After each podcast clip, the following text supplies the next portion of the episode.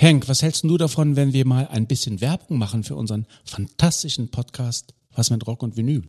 Ja, aber was willst du denn da sagen? Na, dass wir ein überragend guter Musikpodcast sind. Wir reden wöchentlich über die wunderbare Welt der Rockmusik, querbeet durch die Jahrzehnte und Musikgenres. Also was meinst du, machen wir einen Spot? Ja, aber wozu? Wir sind doch so gut. Wir brauchen doch keine Werbung. Was mit Rock und Vinyl? Überall da, wo gute Podcasts zu Hause sind.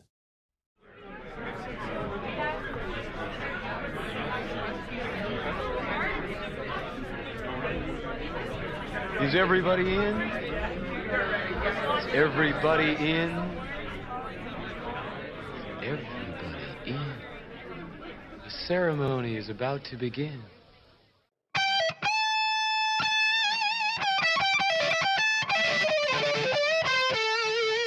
Sieben Tage, sieben Songs. Der Music und Talk Podcast mit Matthias und Ragnar.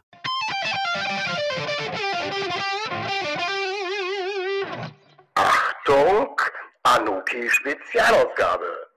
Hallo, hier ist wieder eine neue Folge von Sieben Tage, sieben Songs. Mein Name ist Matthias. Hey, hallo, ich bin Ragnar. Hey, guten Tag, hier ist Anuki. Ich bin heute zu Gast. Danke für die liebe Einladung. Ja, wie ihr gehört habt, wir haben hier einen Special Guest heute bei uns. Der Anoki ist da. Ähm, du kommst im Moment oder bist im Moment in Bremen. Nein, bist im Moment nicht. Du bist unterwegs, aber du bist im Moment ansässig in Bremen. Ähm, wo bist du jetzt gerade? Du bist gerade auf Tour. Von wo aus äh, sprechen wir gerade mit dir? Ich, ich bin tatsächlich äh, ansässig in Berlin, muss ich sagen. Ich war in, in Bremen nur. Ach, ich meinte auch, ich meinte auch Berlin. Ist ja auch, ist ja, Alles ist ja mit auch B, mit ne? B. Ist Ja, ja auch mit klar. Also ich fand so witzig, ich war letztens in Bremen, weil ich mit äh, Leuten da gearbeitet habe. Im Studio waren wir da. Ähm, das war auch das Wochenende vom Aufstiegsspiel von, von Werder. Das war richtig aufregend auf jeden Fall. Da ging einiges. Nee, ich, ich, äh, ich, ich bin aus Berlin. Wir, ich lebe hier, arbeite hier seit Gott, sieben Jahren, über sieben Jahre. Und gerade ist wieder zum Glück ein bisschen das Touren losgegangen. Wir spielen jetzt ein paar Festivals äh, und wir sind viel unterwegs und auch heute. Ja, und ich bin quasi von unterwegs jetzt zugeschalten. Ich brauche dringend mal in Berlin ähm, Experten als Rat. Ich war gestern in Berlin, habe kein Hotelzimmer finden können unter 400. Bin nächste Woche in Berlin, habe auch keins unter 400 finden können. Was ist gerade los in unserer Hauptstadt? Was geht da ab? Boah, ich habe keine Ahnung, das erschreckt mich jetzt wirklich, weil ich finde gerade, man hat ja eigentlich super viel Auswahl hier. Also Berlin ist natürlich Hölle teuer, so Mieten kannst du eh knicken, ähm, klar. Ich wusste nicht, dass ins Hotel das auch so aussieht. Ähm, alles ausgebucht, in komplett Wochen- weggewildert. Ja, In letzten Wochen war auf jeden Fall Rammstein Doppelkonzert, da ging einiges auch so, da kommen halt dann scharenweise Menschen her. Ähm, und vielleicht jetzt auch generell zum Sommer hin, aber das wundert mich unter 400 Euro. Ich weiß ja nicht, was du suchst. Ich suche ein ganz normales drei, vier Sterne, so zwischen 100 und 150, aber im Augenblick gibt es nur die 10 Euro äh, halt Motel, äh, halt Hostel-Schlafplätze im 10er-Schlafraum oder wieder ab 400. Aber das ganze Mittelfeld ist komplett ausgebucht und denke ich, ist gerade irgendwie ein Riesen. Ähm, ich, ich, ich kann dir leider darauf keine Antwort geben, die zufriedenstellend ist. Außer halt, dass, dass Berlin immer sehr voll ist. Das kann ich sagen, aber das wundert mich wirklich ein bisschen. Aber hier ist ja auch schön. Also ich verstehe schon, warum Ja, Leute auch ja, ja, so Das, definitiv. das definitiv.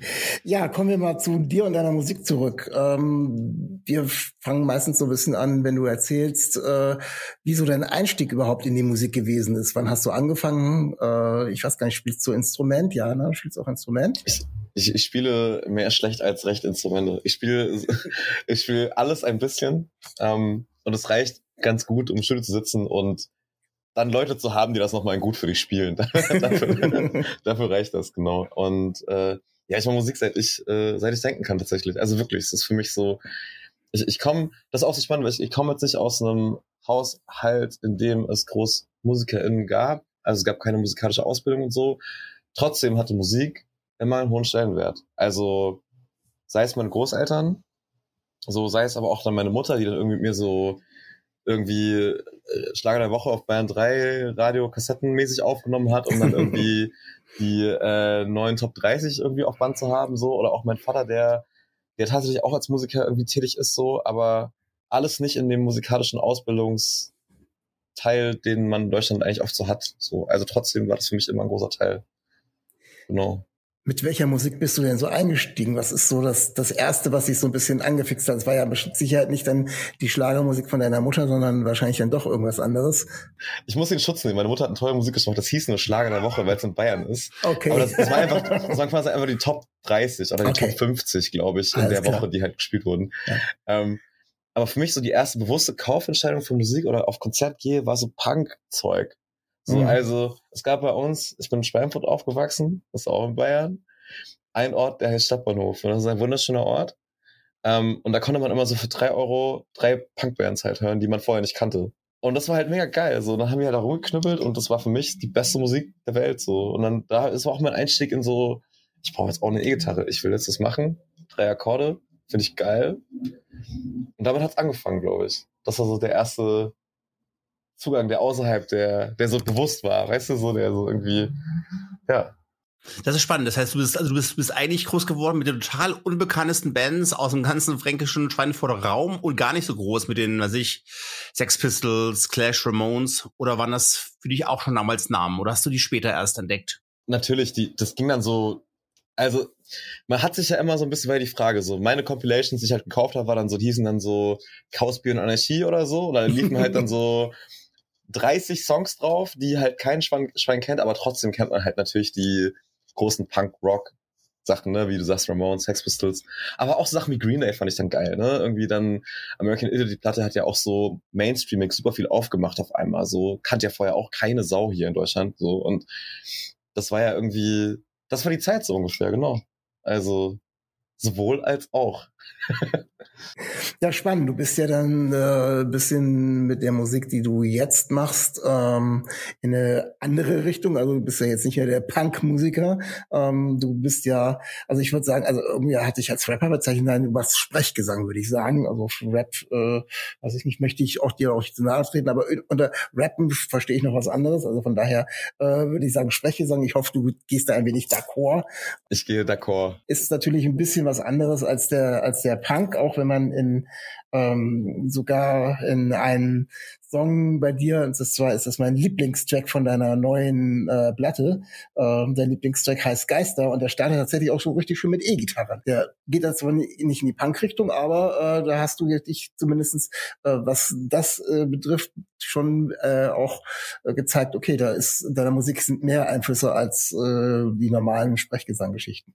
Das, das freut mich sehr, dass du den ansprichst, weil das ist genau der Indie-Song, den ich mit 16 dann, so als drei Bierkisten hoch, äh, gerne immer schreiben wollte. Und ich Ah, dachte cool. so, und jetzt dachte ich so, okay, jetzt kann ich das irgendwie ein bisschen und dann mache ich das halt einfach mal, scheiß drauf. So, und das fand ich irgendwie, und auch live macht der richtig Bock halt, ne? Das ist auch ein klarer Fall.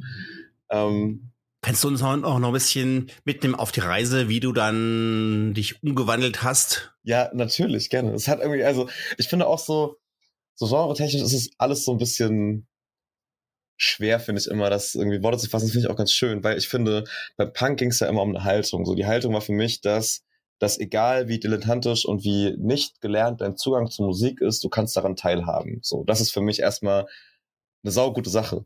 Und das habe ich in meiner Musik einfach beibehalten, so grundsätzlich. Also ich finde deswegen auch so, klar, die Musik klingt nicht mehr nach dem Punk, aber der Ansatz, den ich dabei fahre, ist immer noch ein ähnlicher. Also ich habe das nie gelernt, trotzdem versuche ich irgendwie das so gut ich kann zu machen und meine auch, dass das irgendwie gewissen Ansprüchen gerecht werden kann.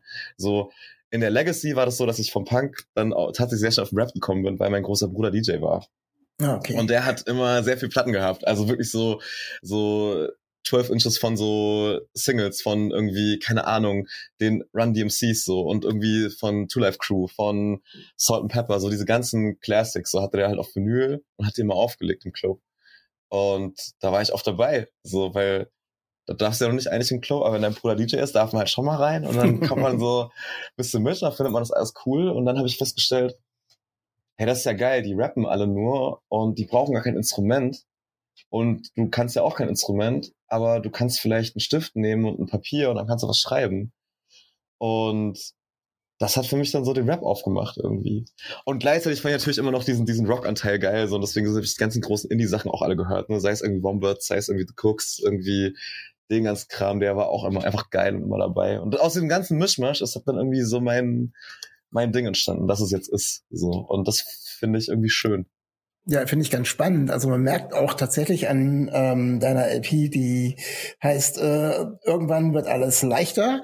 Ähm, da, wenn ich jetzt den Titeltrack nehme, also Irgendwann wird alles leichter, der hat eben tatsächlich diese Sprechgesang-Einflüsse. Ja, ich ich finde es immer ein bisschen schwierig, das mit anderen Künstlern zu vergleichen, aber es hat mich tatsächlich irgendwie so ein bisschen äh, an die Richtung Max Herre erinnert, auch tatsächlich so ein bisschen leichten politischen Statement und auch so, ja, die Rhymes, wie du sie da irgendwie rausgebracht hast, ähm, waren das auch so Einflüsse, so mit ersten Sprechgesang-Einflüsse vom Rap dann zu der, ja, der ersten Sprechgesang-Geschichten so in Deutschland, so in 2010?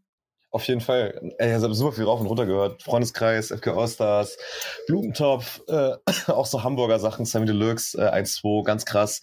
Äh, na sicher, na sicher. Und ich durfte dann irgendwann mal Dendemann als Support begleiten und das war für mich so krass. Das ist echt äh, ein Dream gewesen. Also ich habe das alles gehört, auch, auch im Deutsch auch Deutschrap und so quasi, den, den alten Deutschrap. Ich finde, das merkt man eben, wie gesagt, auf dem Album wirklich tatsächlich sehr, sehr viel, dass du da äh, die unterschiedlichsten Sachen ähm, reingebracht hast. Ich finde aber, du hast auch so eine ähm, so eine Haltung, die ja ich, zwischen Realismus, Pessimismus und Optimismus immer so ein bisschen hin und her schwingt. Also sagt der Titel ja schon, irgendwann wird alles leichter. Ähm, ist das äh, so, so deine Grundhaltung im Moment? Eigentlich ist es im Moment gar nicht so toll, aber es gibt auch ganz viele Momente oder ist es so, das fließt alles so in, in vielen Texten, bei vielen Songs bei dir mit rein? Also ich glaube, das sind ja so ein bisschen zwei Fragen, glaube ich, die du da stellst. Die eine ist so ein bisschen, ähm, so was man so im Inneren findet, so, und für mich ist es immer sehr schwer zu greifen, weil ich finde, es gibt halt super gute Zeiten, in denen ist alles mehr geil, dann passiert irgendwas oder vielleicht auch gar nichts und dann geht es auf einmal wieder richtig schlecht so. Das ist ja die eine Seite davon. Die andere Seite war für mich so ein bisschen das Credo beim Schreiben dieser Platte, weil ich war so in diesem Modus und also der festen Überzeugung, das geht auch mein ganzes Leben so, ganz viele von uns machen irgendwie ganz viele Dinge nur, weil sie fest daran glauben, dass es irgendwann leichter wird. Also niemand würde sich 80.000 Stunden in der Woche ans Band stellen oder irgendwie in die Grube gehen oder irgendwie Tiefbau machen, so, weil man da richtig viel Bock drauf hat, sondern das feste, die feste Überzeugung ist ja die, ich mache das, damit ich es leichter haben wird, dass meine Familie es besser haben wird, dass meine Kinder besser haben wird, dass die Welt es besser hat, keine Ahnung, was die Motivation ist, so.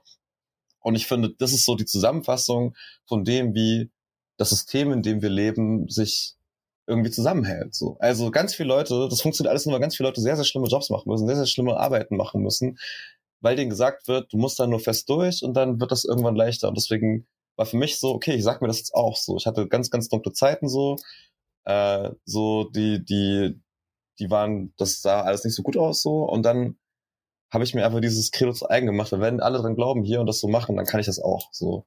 Und deswegen hieß dann die Platte irgendwann, irgendwann wird alles leichter. Ja. Du hast davon gesprochen, von den, von den miesen Jobs, die die Leute teilweise ausüben oder wo sie mit nicht eigentlich mit zufrieden sind. Ähm, war das für dich schwierig ähm, zu sagen, okay, Musik ist doch ein Job, also ich kann damit auch leben und ich will damit auch leben? Oder äh, musst du da auch äh, ganz viel durch, äh, ist in der meisten immer diese Kritik, Junge, das, damit kannst du nichts werden? Oder Freunde fragen so, willst du das jetzt wirklich, gerade während Corona, willst du das wirklich durchziehen oder so? Klar, klar es ist ja jedes Mal so. Und ich habe ja auch jeden, also ich habe wirklich jeden Job gearbeitet, es gibt auch so. Schon, ich bin auch ein fest überzeugt, ich habe alles schon mal gemacht. so.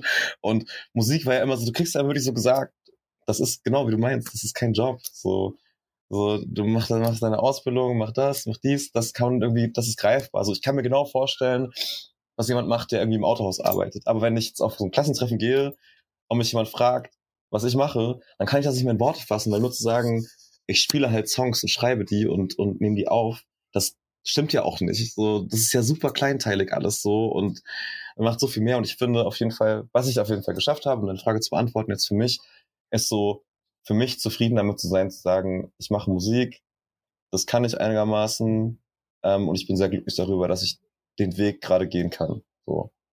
Und das hatte ich ganz lange Zeit nicht, zu sagen, ich mache Musik, ich bin Musiker, sondern ich habe dann immer so ja, ich studiere auch, ja, ich arbeite gerade hier, ja, ich mache gerade das, um das alles so ein bisschen ins Verhältnis zu setzen, dass nicht so viele Nachfragen kommen.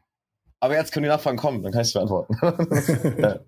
Anuki, was ich gerne äh, mal, mal rausfinden würde bei dir, bei diesem, bei diesem Purpose, bei diesem Sinnsuche, bei diesem zweckhaften Schauen, was macht jetzt eigentlich wirklich Sinn? Geht es da primär, dass du selber in der Arbeit Sinnhaftigkeit entdeckst? Oder geht es dir darum, dass deine, dass die Menschen, die die Musik konsumieren, die Fans, die, die, die Zuhörer, dass die, dass die Musik da sie verändert und ihnen halt einen Sinn gibt? Was ist dir wichtiger? So dein eigener innerer Prozess oder die Menschen, die es konsumieren?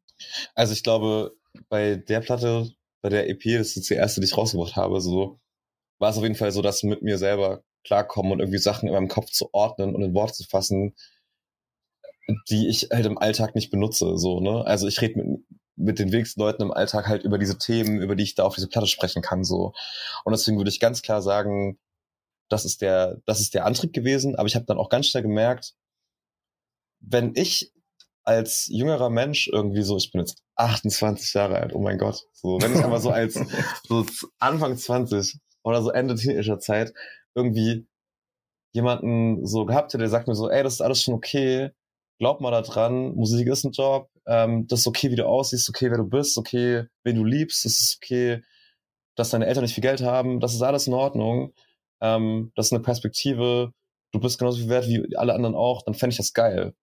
Und das war so ein bisschen dann das, wofür für diese Platte steht, dann auf, auf die lange Sicht jetzt, bis jetzt.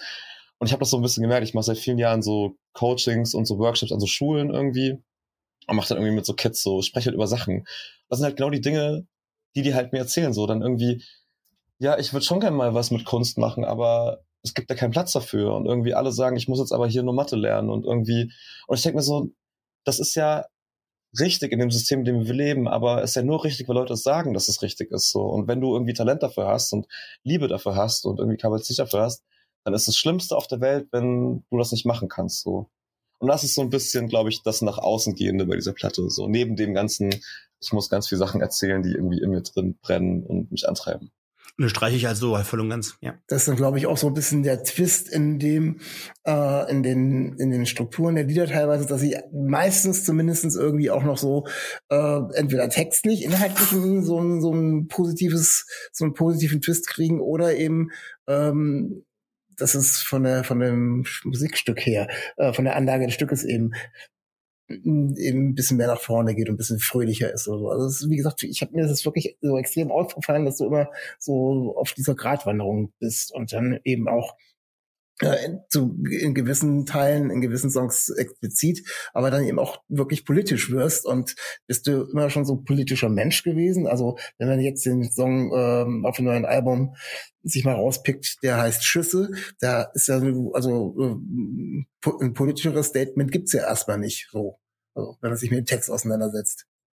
Ich glaube, so, also ich bin auf jeden Fall politisch engagiert so und für mich ist halt irgendwie, also ich, ich glaube, wenn ich komme aus so einem, also ich komme aus einem migrantischen Elternhaus, so, ich habe, äh, also wir sind halt mit super wenig Kohle aufgewachsen. Meine Mutter ist jetzt über 15 und arbeitet immer noch drei Jobs, so, das ist halt normal. Und ich glaube, wenn das so dein Heranwachsen ist, dann siehst du halt die ganze Zeit überall Ungerechtigkeit so und fragst dich halt, warum können jetzt irgendwie Leute gerade sich das dritte Auto vor die Tür stellen und andere so können irgendwie in Corona-Zeiten irgendwie ihren Kids nicht mal einen Laptop kaufen, um irgendwie, dass die an der Schule teilnehmen können, so, ne? Also so dumm gesagt, jetzt so plakativ gesagt. Und wenn man halt in diesen, ich komme, bin in so einer Kleinstadt aufgewachsen, da sind diese Unterschiede noch viel enger zusammengedrängt, ne? Also es gibt so, es gibt da ganz viel Industrie und so, da arbeiten super viele Leute, die haben so gerade so ein Auskommen und dann gibt es ganz viele Leute, die haben halt ultra viel so und in dem Zwiespalt wächst du auf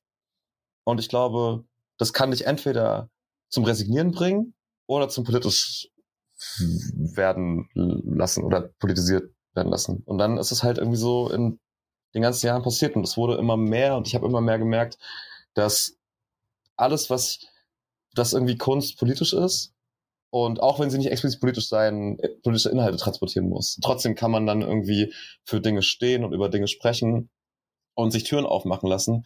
Ich merke, dass du zum Beispiel Schüsse ansprichst. Ich hatte irgendwie Interviews auf Bayern 3 auf einmal und konnte irgendwie über Rassismus in der bayerischen Polizei sprechen, so, wo mir halt vor fünf Jahren niemand zugehört hat, so. Oder irgendwie, ich werde auf so Panels eingeladen, wo ich dann irgendwie auch darüber sprechen kann. Oder irgendwie auch diese Arbeit in Schulen. Das sind alles Dinge, die macht mir meine Kunst auf irgendwie.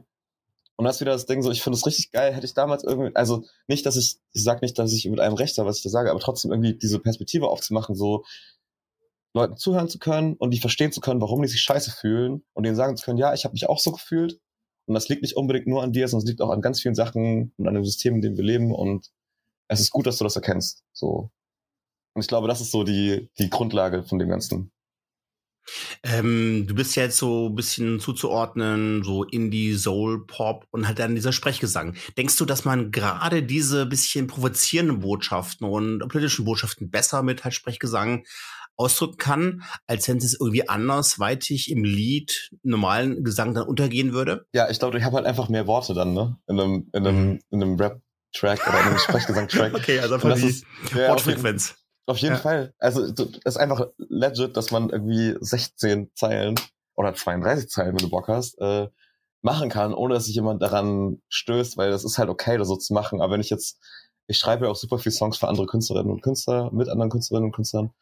Und ist ja schon der Modus so, ne, Chorus vorziehen, dann irgendwie maximal acht Bars Verse, dann vielleicht ein Middle Eight und dann kommt der nächste Chorus. Und im Rap kann man dem halt so ein bisschen ein Stückchen schlagen und dann eignet sich das sehr, schon sehr gut, um, äh, ja, natürlich gibt es auch gute politische Songs, die nicht in Rap sind, ne, das ist ja auch ganz klar. So, äh, aber ich habe es anscheinend nicht geschafft, deswegen habe ich mir überlegt, ich nehme lieber ein paar mehr Zeilen, habe ich ein paar mehr Versuche im Song. ja, solange du nicht so viele, so viele Worte dann versuchst unterzubringen wie Eminem oder sonst andere, die dann wirklich äh, innerhalb von einer Minute, was weiß ich, wie wieder raushauen, dann wird es dann auch schwierig, selbst auf Deutsch das dann noch zu verfolgen. Ja, das, das, das schaffe ich gar nicht. Das schaffe nee, ich überhaupt nicht. Deswegen ist es dann eben auch der Sprechgesang angenehmer als der, der äh, Hardcore-Rap oder Speed-Rap. Also dann hat man zumindestens was von der Message auch, dass man es irgendwie mitversteht. Du hast, du hast gerade erzählt, ähm, dass du auch Songs für andere oder mit anderen schreibst. Ähm, mir ist äh, wieder mal tatsächlich untergekommen, äh, du hast einen Song mit dem Trille zusammen gemacht. Der ist jetzt irgendwie wiederholt bei uns schon bei irgendwelchen Künstlern irgendwie aufgetaucht. Äh, und ähm, das ist, äh, der, ja, ich habe bei dir eben, äh, was bei dir noch in der Playlist drin ist, und der ist, glaube ich, schon aus 2020, der Song. Ist das richtig? Der ist, glaube ich, noch nicht, der heißt Phase. Bei, bei Phase, hat, das hat Trille ganz allein gemacht. Den, hat er ganz, den hat er ganz allein gemacht. Das ist ein großer Hit. Der hat auch ein paar Millionen Aufrufe inzwischen, was ich sehr geil finde. Und ich freue mich jeden Tag drüber. Äh, liebe Grüße Trille. Das ist ein sehr guter Freund. Und welchen hast du mit ähm, ihm? Da war doch einer, den du mit ihm gemacht hast. Ich war ein paar mit ihm im Studio. Es gibt, es gibt also. so, ich glaube, es gibt einen irgendwie mal, äh, Santa Monica gab's mal, war ich mal mit dabei. Ähm, warte mal, ich muss mal. Wir haben noch ein Feature sogar mal gemacht. Auch. Ach ja, äh, jede Nacht. Ich gucke ich guck ja gerade nach. Jede Nacht, da stehst du zumindest mit drin. Genau, und ach, genau. Und wir kennen uns halt, wir haben uns kennengelernt über das Session zusammen, weil wir zusammen im Studio gearbeitet haben eben. Und seitdem sind wir, das habe ich 2019 gelernt, und seitdem sind wir, äh, sehen wir uns fast jede Woche. Ja, das ist ja cool. Dann äh, bestellen wir schöne Grüße. Ich habe schon öfters versucht, ihn anzuschreiben, über uns in den Podcast zu bekommen. Es hat nicht geklappt. Wir bleiben hartnäckig. Wir gehen da nicht auf. Ich freue mich persönlich, dass jetzt sein, äh, sein Kapuze auch rausgekommen ist. Nicht nur immer alle einzelnen Tracks, die er da drauf gemacht hat, sondern auch das ganze Album. Äh, und den wir fleißig am Durchhören. Also schöne Grüße. Er darf sich gerne mal in seine, äh, in seine Geschichten bei Instagram rangucken. Ich, wir haben ihn angeschrieben und hätten ihn gerne bei uns. ich sag, ich sag ihm liebe Grüße. Mach ich. ja, siehst du, so, so kommen wir zu unseren Leuten. Ja, sehr gut ich finde das immer sehr spannend, wie man dann doch untereinander irgendwie so äh, verwoben ist. Also von daher, ja, ja gut, in Berlin so und so. Ich glaube, ähm, ich weiß gar nicht, ich glaube, Karl Tausender war der Erste, der uns Trille damals vorgestellt hat. Und mhm. äh, ja, da ist ganz schön. Man kommt dann eben von einem aufs andere und das schlägt sich tatsächlich dann auch irgendwann so ein bisschen in der Musik wieder. Auf jeden Fall. Ganz spannende Geschichte. Und es ist auch immer schöner, irgendwie Kräfte und Kapazitäten zusammenzuschmeißen, gerade in unserem Indie-Hoshi-Bereich, in dem wir alle sind, so, ne? Also, ich glaube, wir haben es ganz gut geschafft, uns so eine, so eine Bubble zu bauen, irgendwie, wo wir uns gegenseitig unterstützen können und Dinge möglich machen können. Und das ist irgendwie ganz schön. Ist viel besser, als gegeneinander zu arbeiten. Das kostet viel zu viel Energie. Ist ähm, bisschen schwierig wahrscheinlich auch, weil weil es einfach mittlerweile sehr, sehr viel gibt. Und ähm, ich habe gerade gesagt, ich habe jetzt mal kurz auf Spotify nachgeguckt und dann geguckt, welcher Track war das denn. Und ähm, ich habe einen, einen, einen Headliner, eine Aussage von dir nur gelesen, habe das Interview nicht weiterverfolgt. Da hast du beim Diffus-Magazin äh, gesagt, keine andere Disziplin ist für mich so ein Outlet wie Musik. Bezieht sich das genau darauf, dass eben ganz viel plötzlich da ist und billig verramscht wird und man da unter Wert wegkommt? Oder wie hast du das gemeint? Nee, ich meine das tatsächlich anders. Also ich habe gerade an Disziplinen gedacht in der Kunst jetzt. Also Okay. wie jetzt irgendwie Malerei, Bildhauerei, äh, was auch immer. Ich finde halt, also ich, ich habe ich hab ja, ich habe das ja auch so, guck mal, ich habe jetzt Linguistik studiert, ne? Ich habe das irgendwie zu Ende gebracht nach 100 Jahren und für mich war Sprache immer ein ganz, ganz großes Ding. Und ich finde es so faszinierend, dass man irgendwie so Silben hat oder irgendwelche Laute, du kannst ja noch auf eine kleinere Ebene gehen, irgendwelche Phoneme, dann packt man die zusammen, auf einmal hat es so eine Sinnebene und irgendwas macht diese Sinnebene mit einem Gefühl in dir. Und dann sagst du diesen Satz auf irgendeine Melodie und auf einmal macht das noch mehr mit dir. Und gleichzeitig hast du das Gefühl, okay, so wie wir das gerade gemacht haben, hat das doch nie jemand jemals auf der Welt gemacht, so. Und also dieser Satz, der so gesagt wird, auf diese Melodie, die so klingt, ist noch nicht passiert vorher. Und ich finde, das ist so einfach ein unfassbarer Moment und den habe ich halt immer wieder im Studio. Und ich glaube, das haben auch andere KünstlerInnen, die halt in anderen Disziplinen irgendwie unterwegs sind. Aber für mich ist deswegen Musik dieses Outlet, weil ich habe irgendwie, es gibt so viele Worte, ich habe das Gefühl, ich habe schon alle gesagt und trotzdem fühlt es immer wieder an, als wäre es das erste Mal so. Und das finde ich ein so geiles Erlebnis. Äh, ja. Und darauf war das, glaube ich, bezogen in dem Interview, kann ich mir vorstellen. Ja, ja.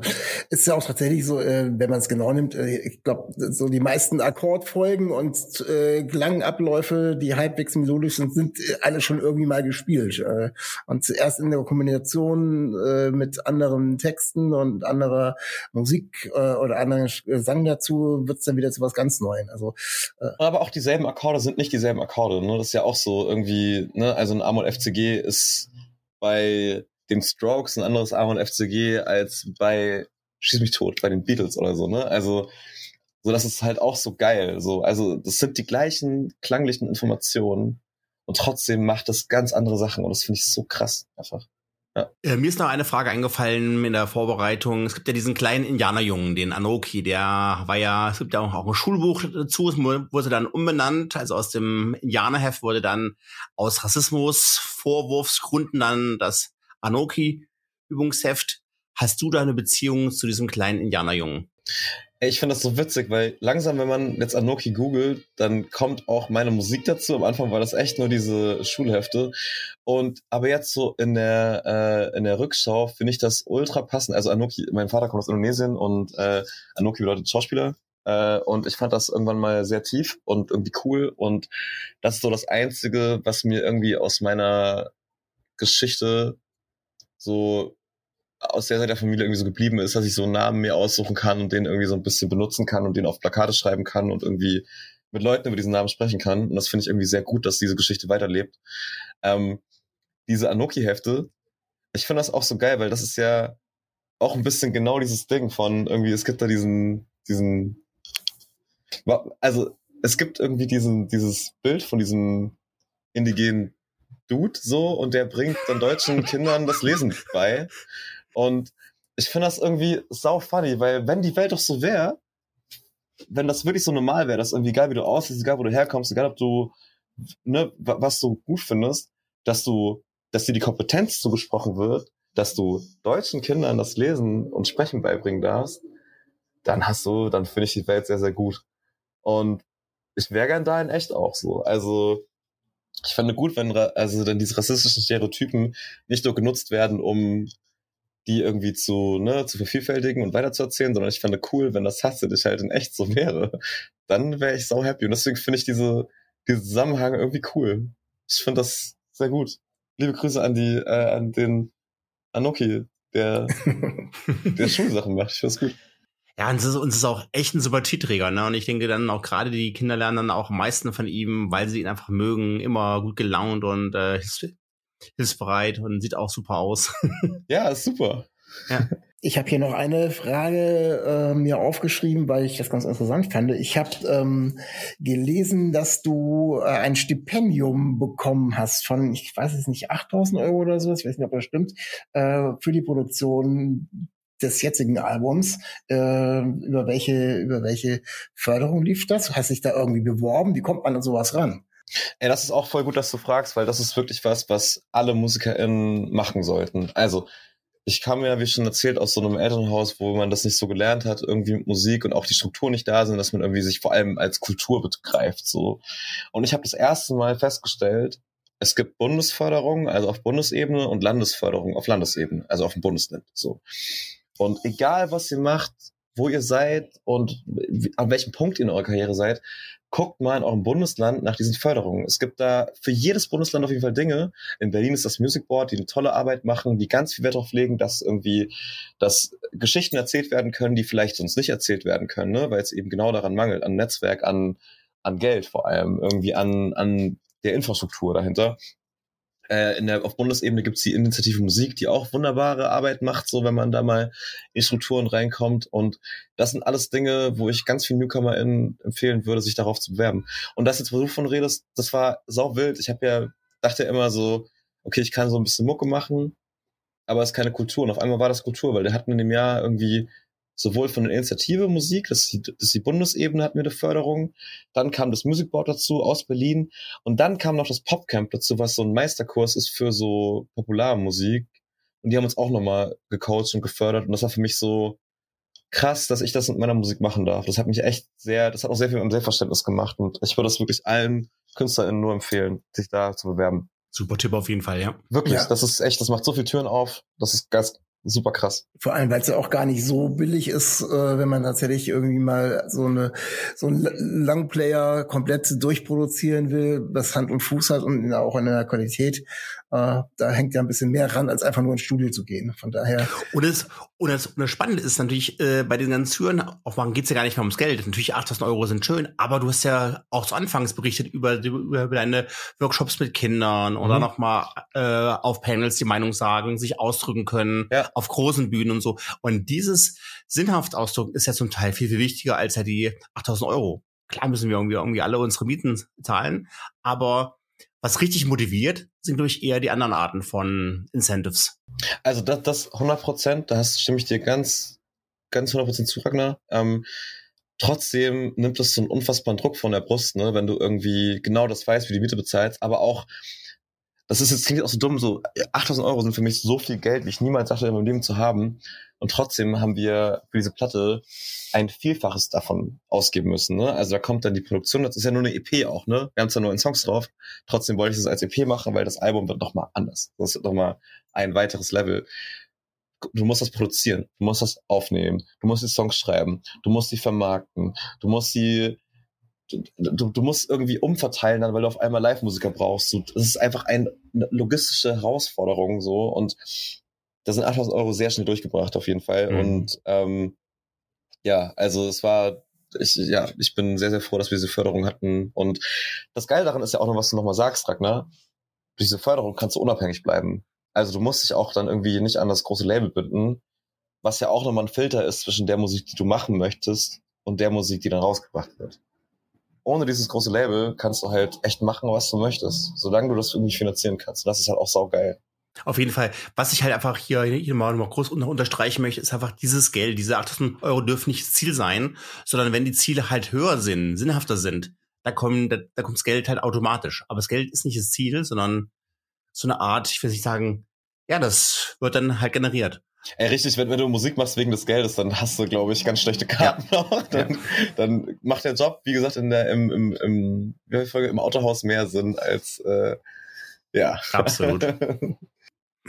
Ja, wir haben uns gerade über Förderung unterhalten und ähm, wir haben so als Abschlussfrage an unsere Gäste immer ähm, in Richtung Förderung. Also hast du einen Künstler, äh, die Klammer jetzt Drille mal aus, den hatten wir schon ganz oft, äh, wo du sagst, ähm, der ist wirklich auch ziemlich underrated ähm, und möchtest den unseren Hörern vielleicht mal vorstellen und den auf diese Art und Weise ein wenig zu fördern? Ähm, auf alle Fälle, äh, ich habe einen sehr guten Freund auch, äh, das ist Paul Weber. Paul Weber äh, macht unfassbar geile Musik, äh, ist so ein bisschen irgendwo zwischen Bruce Springsteen und äh, The War on Drugs, so auf Deutsch.